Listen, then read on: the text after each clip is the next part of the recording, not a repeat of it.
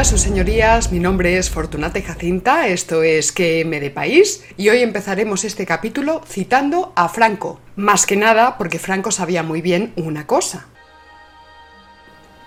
La masonería es muy buena en Inglaterra y para Inglaterra.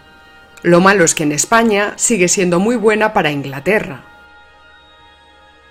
Y es que, entre otros servicios, la masonería cumple una función patriótica en Reino Unido.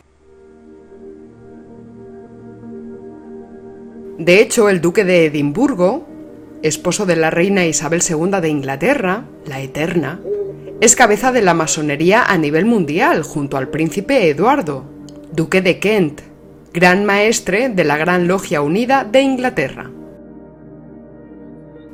Allí está ubicada la llamada masonería regular, la Gran Logia de Inglaterra.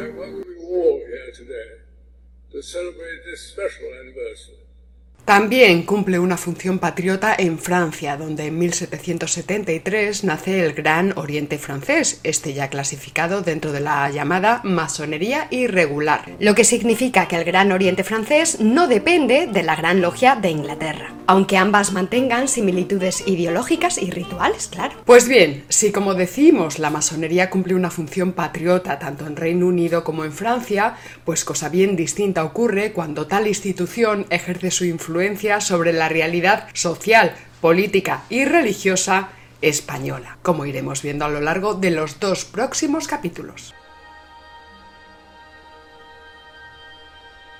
En esta primera entrega analizaremos algunos de los aspectos nematológicos de la masonería y dejaremos para el programa de la semana que viene un breve recorrido por la historia de la masonería en España.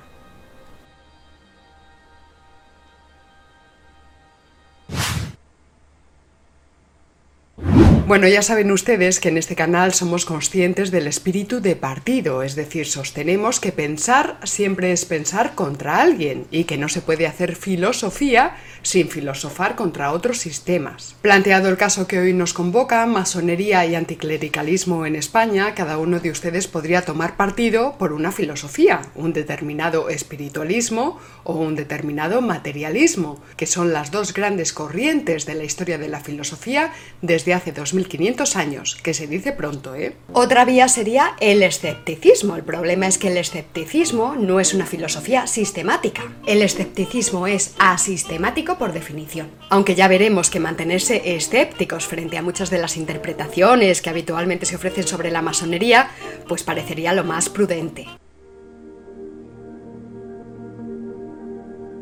La dificultad que entraña documentarse debidamente es grande, dada la enorme cantidad de información intoxicada que circula sobre el tema y el afán que ponen muchos conspiranólogos en exagerar la influencia de las logias masónicas en la vida política nacional e internacional. Para abordar tan complejo asunto, nosotros tomamos partido por el materialismo filosófico, que es una de las corrientes materialistas dentro de la historia de la filosofía. Y hay que aclarar cuantas veces sea necesario que lo hacemos no en un sentido dogmático o talmúdico, sino porque la filosofía de Gustavo Bueno está ejercitada y representada desde un racionalismo sistematizado y dialéctico. Es decir, el materialismo filosófico no se postula como un sistema filosófico único, perfecto y definitivo, que niegue, pues yo que sé, la, la, validez o la existencia de otros sistemas filosóficos, idealistas o espiritualistas. De hecho, el materialismo filosófico solo es posible porque se nutre de la confrontación dialéctica con otros sistemas y porque trata de recubrirlos y de triturarlos dialécticamente siguiendo la tradición platónica. Y uno de los elementos que definen al materialismo filosófico es su antignosticismo. Es decir, el materialismo filosófico niega tajantemente toda revelación sobrenatural como fundamento de conocimiento. Y este puede ser un buen punto de arranque para nuestro análisis crítico, porque tal y como dijo el Papa León XIII, la masonería es la versión moderna del gnosticismo. ¿Y qué es el gnosticismo? Pues aquella secta cristiana del siglo II que es considerada por la Iglesia Católica como la primera herejía. Ah, fíjate tú, qué cosa. Entonces vamos a ver qué quiere decir esto. Pues que frente al gnosticismo esotérico, el materialismo filosófico postula que lo que es cognoscible para un sujeto operatorio, como yo por ejemplo, tiene que ser potencialmente conocido por otro. Desde dichas coordenadas, como decimos, se niega tajantemente cualquier tipo de revelación sobrenatural o praeterracional cualquier tipo de precepto dado a unos pocos privilegiados, que se presentarían como confidentes de la divinidad o de cualquier entidad luminosa, telúrica o extraterrestre. Creer tal cosa nos colocaría fuera de la realidad material que nos envuelve, como si fuésemos sustancias megáricas, aisladas, cuando tal caso por metafísico es imposible. En resumen, desde el materialismo filosófico podríamos decir que la filosofía que envuelve a la, masonería o a las diferentes logias, pues es más bien una filosofía de estirpe idealista, dada su metafísica. Aunque más que una filosofía es una mitología. El gran arquitecto del universo, el dios de la masonería regular, es un dios postulado desde una posición claramente monista. Un monismo del orden o incluso un monismo de la sustancia. Porque tal arquitecto es entendido como el primer analogado de la realidad, es decir, como el fundamento de la misma, que a su vez impulsa el orden al cosmos, la armonía del universo. El monismo de la sustancia sería como el arjé de la metafísica presocrática. El caso de Tales de Mileto, por ejemplo, quien postula que todo empieza y termina en el agua. Hay que aclarar, sin embargo, que este dios de la masonería es más bien un dios teísta que no interviene en los asuntos mundanos y humanos. Por otro lado, en tanto arquitecto, Tal dios masónico hace que todo esté conectado con todo, razón por la que habría un orden, una armonía en el universo. Y esto atenta contra el principio de simploqué que postulamos desde el materialismo filosófico y que dice que ni todo está conectado con todo, ni existe nada absolutamente aislado y desconectado de lo demás. Pero sigamos, como todo el mundo sabe, la masonería es una sociedad secreta o discreta vinculada a ciertos supuestos conocimientos profundos solo reservados a los iniciados en los misterios de las logias.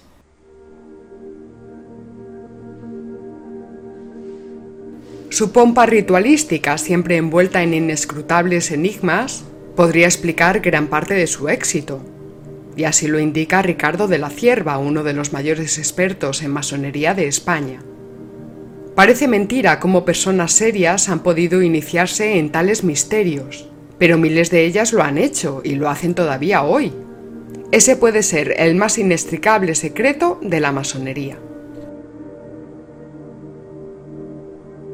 Todo el mundo sabe asimismo que la masonería aparece permanentemente contaminada por todo tipo de teorías de la conspiración, vinculadas a su vez con todo tipo de teorías sobre el nuevo orden mundial. Nuevo orden mundial que presuntamente andarían cocinando los globalistas o globócratas. Globócratas, crack, uh.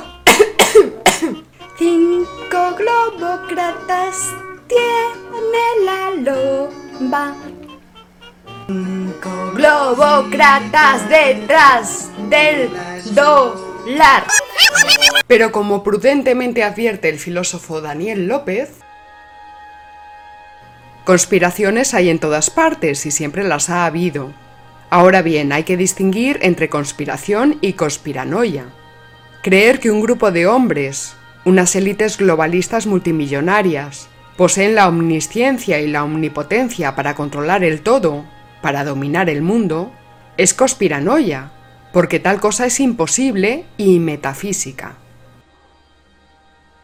Por otro lado, López también señala que igual de imprudente es despreciar la influencia que puedan tener movimientos como la masonería, como pensar que lo controlan o que lo explican todo. Ni tanto, ni tampoco. Ni son todo, Ni tampoco son nadie, ¿eh? Ni todo ni nada. En cualquier caso, frente a todas estas teorías conspiranoicas que hacen que con calzador todo esté conectado con todo, pues no hay que olvidar que la masonería es solo una manifestación, entre otras muchas tendencias sociales, no es la única ni forzosamente la principal. Y en este punto habría que apelar de nuevo al principio de desconexión y conexión o principio de simploqué, al que aludíamos hace un momento. Principio que enunció Platón y que incorpora el materialismo filosófico, según el cual las cosas o las ideas se relacionan unas con otras, pero no todas con todas, porque entonces caeríamos en la metafísica. Con esta artillería crítica estamos en condiciones de sostener que tan imprudente es pues pensar que la masonería controla absolutamente la realidad política española, pues que sé yo, desde el siglo XVIII, allá cuando se instalaron los primeros, los primeros talleres masónicos en España, como imprudente sería despreciar su influencia, dado que, por ejemplo, tanto el krausismo como la masonería son movimientos anticatólicos. Otra cosita distinta es que haya católicos masones, pero bueno, eso ya responde más bien al lío que cada uno tenga en su cabeza, ¿verdad? Pero como institución, la masonería está pensada objetivamente contra la Iglesia Católica. Y no hay que olvidar que tanto la unidad como la identidad de España se configura históricamente desde coordenadas católicas.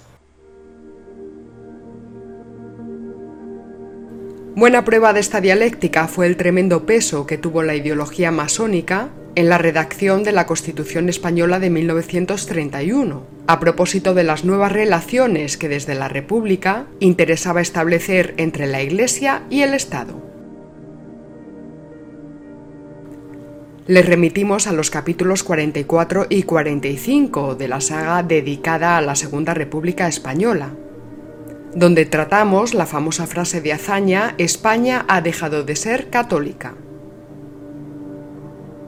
También tratamos allí el decreto de disolución de la Compañía de Jesús y de confiscación de sus propiedades, decisión motivada por considerar a esta orden religiosa como un peligro para el Estado, más que nada por la tremenda influencia que ejercía en los ámbitos educativos y por el poder económico que les proporcionaba su riqueza.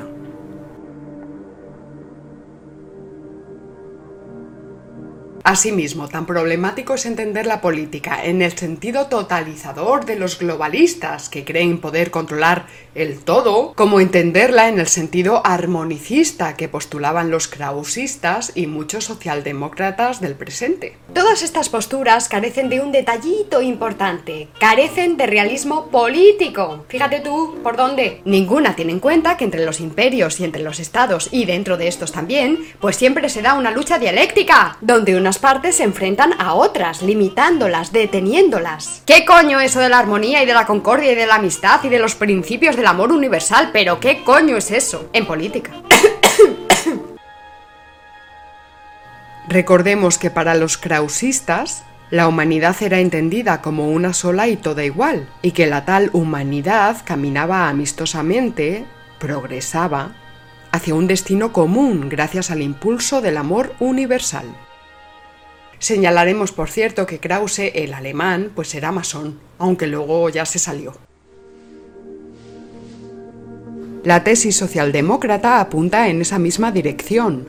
Propugna un avance paulatino, gradual y pacífico de las sociedades según el cual la humanidad iría integrándose poco a poco en una unidad armónica primordial, perdida, buscando recuperar la síntesis absoluta del ideal de la humanidad, de la perfección del ser humano.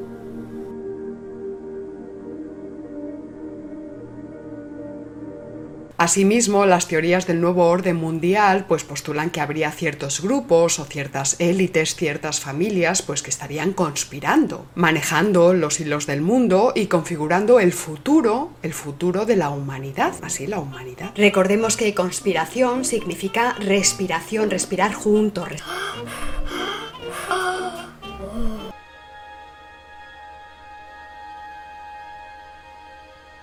Pero tanto la idea krausista de una humanidad que camina de la mano hacia un destino común, como la idea del gobierno del nuevo orden mundial, o la idea del imperio universal, el proyecto español, el romano, el islámico del medievo, etc., son imposibles políticos e intoxicaciones metafísicas, tal y como explicamos en el capítulo 33, que es España, parte segunda.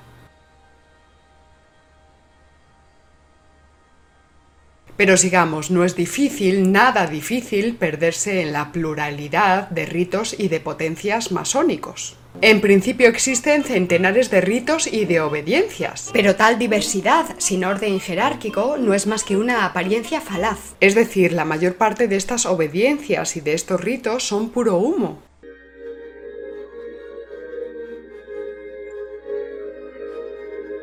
Según fuentes masónicas más o menos fiables, el 90% de los masones de todo el planeta están involucrados en el sistema de grandes logias que se reconocen entre sí y que están vinculadas histórica y simbólicamente a la Gran Logia Unida de Inglaterra, matriz de todas las grandes logias de lo que se conoce como masonería regular.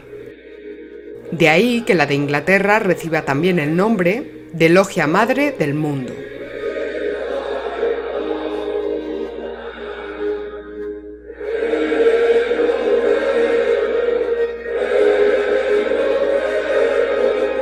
El 10% restante no vinculada a la Gran Logia Unida de Inglaterra es considerada masonería irregular, algo así como una herejía mm, sometida a excomunión.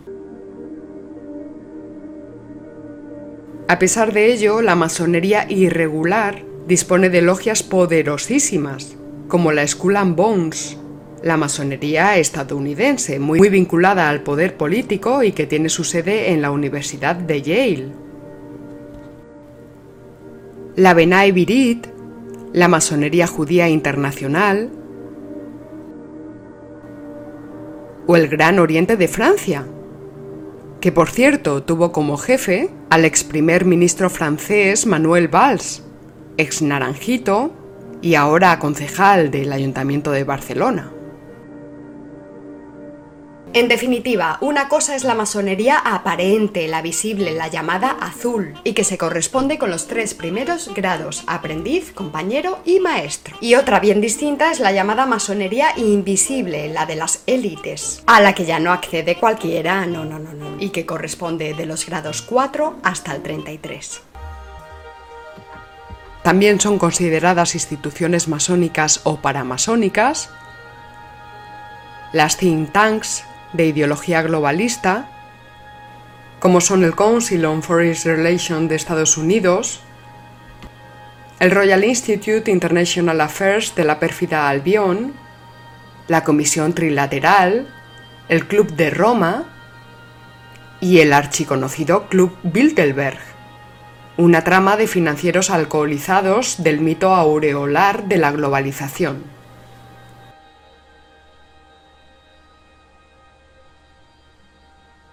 Precisamente Daniel López dará una conferencia sobre este tema el próximo 20 de enero en la Escuela de Filosofía de Oviedo. En resumen, se calcula que existen unas 160 grandes logias de la masonería universal dentro de la masonería regular. Estas logias se vinculan a los supremos consejos del grado 33 para la masonería regular del rito escocés y los supremos capítulos del arco real, así como los organismos rectores de los cuerpos colaterales reconocidos. Respecto a su relación con el comunismo realmente existente, pues es menester señalar que la masonería fue erradicada de la Unión Soviética. La última logia que quedó en suelo soviético fue descubierta y clausurada por la GPU, la checa, que no dudó en fusilar al venerable y en enviar al resto de los hermanos pues a Siberia, como era de rigor. La masonería no volvería a Rusia hasta la caída del Imperio Soviético. No obstante, fuera de la URSS, el Comintern veía pertinente que dada determinada coyuntura, los masones pudiesen ingresar en el Partido Comunista, como así se lo hizo saber el secretario de la Comintern al secretario general del Partido Comunista de España, José Díez, en un telegrama enviado el 29 de enero de 1937. Sería conveniente la entrada en el partido de oficiales honestos pertenecientes a la masonería. En relación al papel de la masonería en España y a la espera de la segunda entrega de este canal sobre esta temática, pues podemos decir que la Segunda República fue el tercer apogeo de la masonería en la historia de España, el tercer apogeo. De hecho, las grandes potencias masónicas del extranjero felicitaron a la Segunda República porque había sido un rotundo éxito de sus colegas, los masones. Pese a que desde mediados del siglo XVIII ya hay registro de masones en España, no está confirmada la existencia de instituciones organizadas. Los registros que pueden rastrearse remiten en su mayoría a comerciantes, militares o marinos extranjeros residentes en la bahía de Cádiz, sede entonces del comercio con América. Súbditos en su mayoría, como pueden imaginarse, de Inglaterra y Francia. El primer apogeo masón ya fuertemente organizado pues tuvo lugar entre 1820 y 1823, el llamado Trienio Liberal de Riego, y el segundo entre 1868 y 1874 con la Revolución Gloriosa y la Primera República. El tercer apogeo, el de la Segunda República, concluyó de manera abrupta el 18 de julio de 1936 cinco días después del crimen masónico perpetrado contra José Calvo Sotelo, uno de los líderes de la oposición. Como ya indicamos en el capítulo 50, titulado El fin de la Segunda República Española, tal crimen precipitó la guerra civil en España. Curiosamente, los dos apogeos masónicos anteriores también desencadenaron guerras civiles, el de 1820 derivó en la llamada Guerra Constitucional contra los rebeldes de Cataluña y el Ejército de la Fe. Y el de 1868 se resolvió con tres guerras civiles, la cubana, la cantonal y la carlista.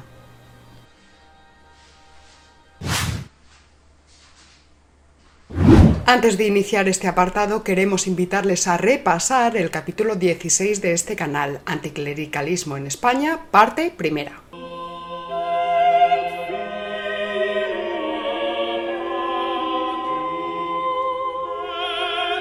Arrancábamos dicho programa señalando que tanto la sociedad española como la italiana, la portuguesa, toda Hispanoamérica, Polonia, Irlanda, varios países africanos y asiáticos, Filipinas e incluso Francia, aunque hay que advertir que el caso de Francia tiene sus particularidades, son todas sociedades católicas y que lo son desde el punto de vista formal, material y objetivo.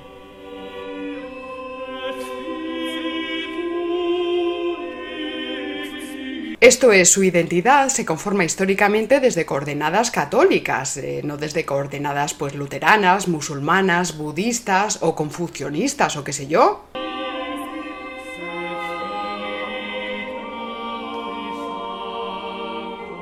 Y estas coordenadas recubren todo el espectro social, económico, político, jurídico, artístico, moral y ético de dichas sociedades.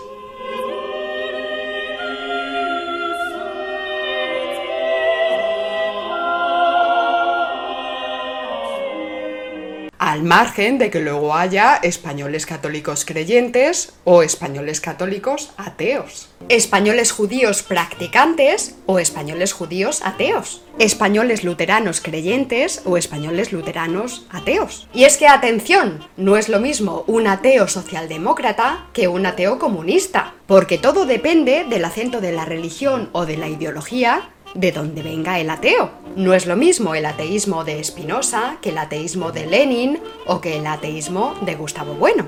No es lo mismo. Y en este sentido resultaría prudente atender, aunque con todas las cautelas, a las posibles infiltraciones de la masonería y de otros movimientos en el seno de la Iglesia Católica, pues en parte podrían explicar la sospechosa deriva ideológica de esta institución desde el Concilio Vaticano II.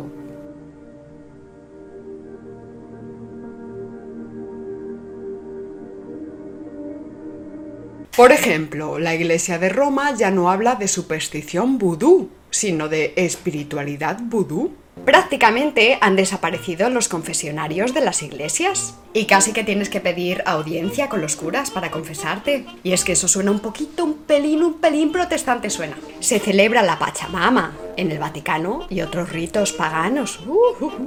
Se estudia instaurar un nuevo pecado, el pecado ecológico se rinden homenajes a la protestante Casa Orange de los Países Bajos, familia que lideró la rebelión contra su señor natural, Felipe II, al mismo tiempo que el Vaticano decide no inmiscuirse en la polémica exhumación de Franco.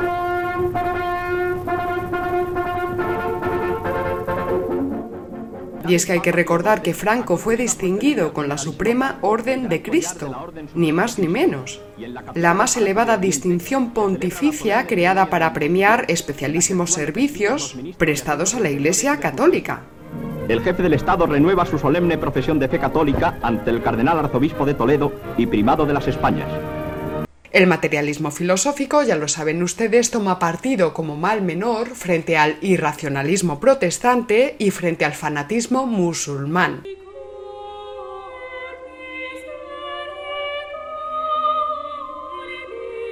El catolicismo es, por así decirlo, la religión más materialista de todas, dados los dogmas de la Eucaristía, el entender a la Iglesia, a la institución, como intermediaria entre Dios y los hombres, y no olvidemos que el materialismo filosófico entiende que la racionalidad humana es siempre una racionalidad institucionalizada.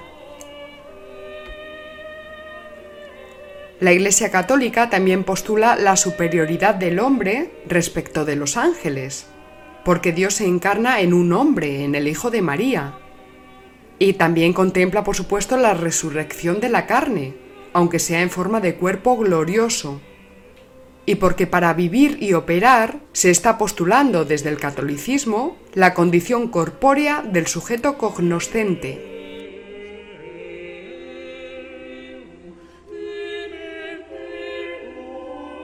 La propaganda de las logias masónicas en España siempre tuvo un carácter marcadamente anticlerical, como hemos visto en otros capítulos. Y el anticlericalismo en España es un fenómeno que brota con intensidad, con cierta intensidad que luego va madurando, pues a partir del siglo XVIII.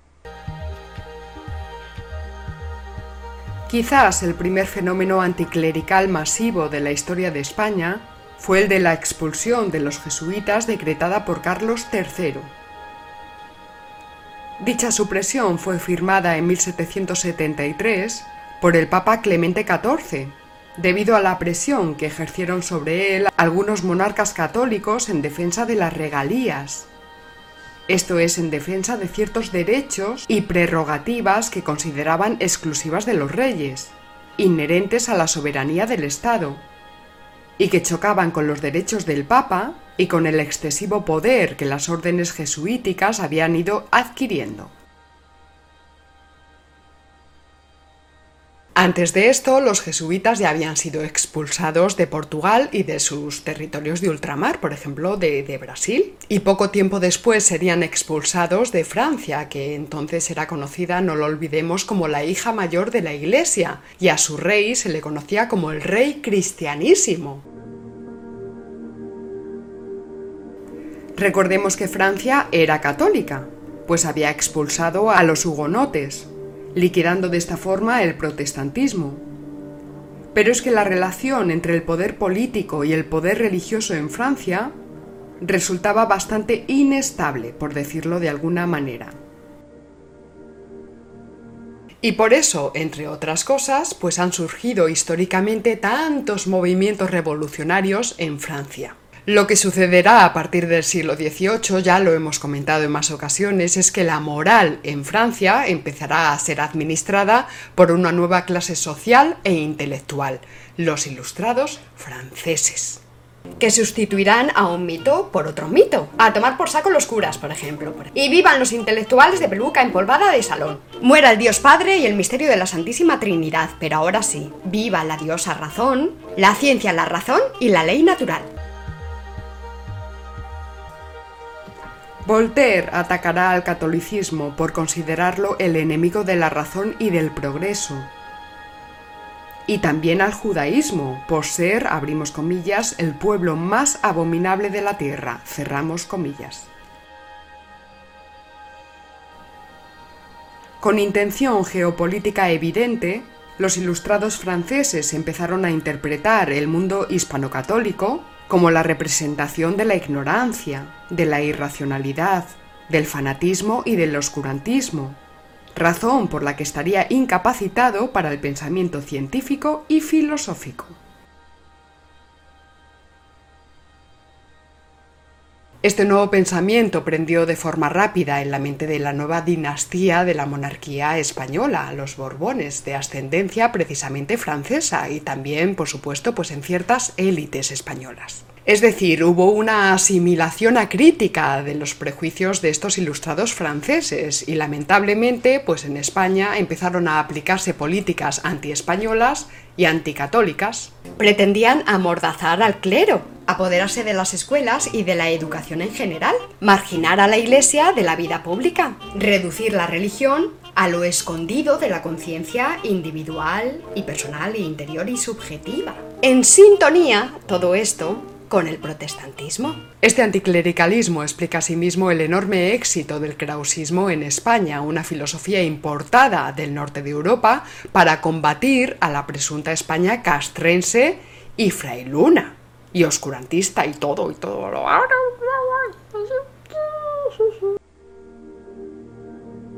Esta corriente filosófica contó con el apoyo expreso del gobierno liberal, ya que le ofrecía herramientas teóricas muy precisas para enfrentarse a la influencia de la Iglesia y también, por cierto, para luchar contra los socialismos revolucionarios.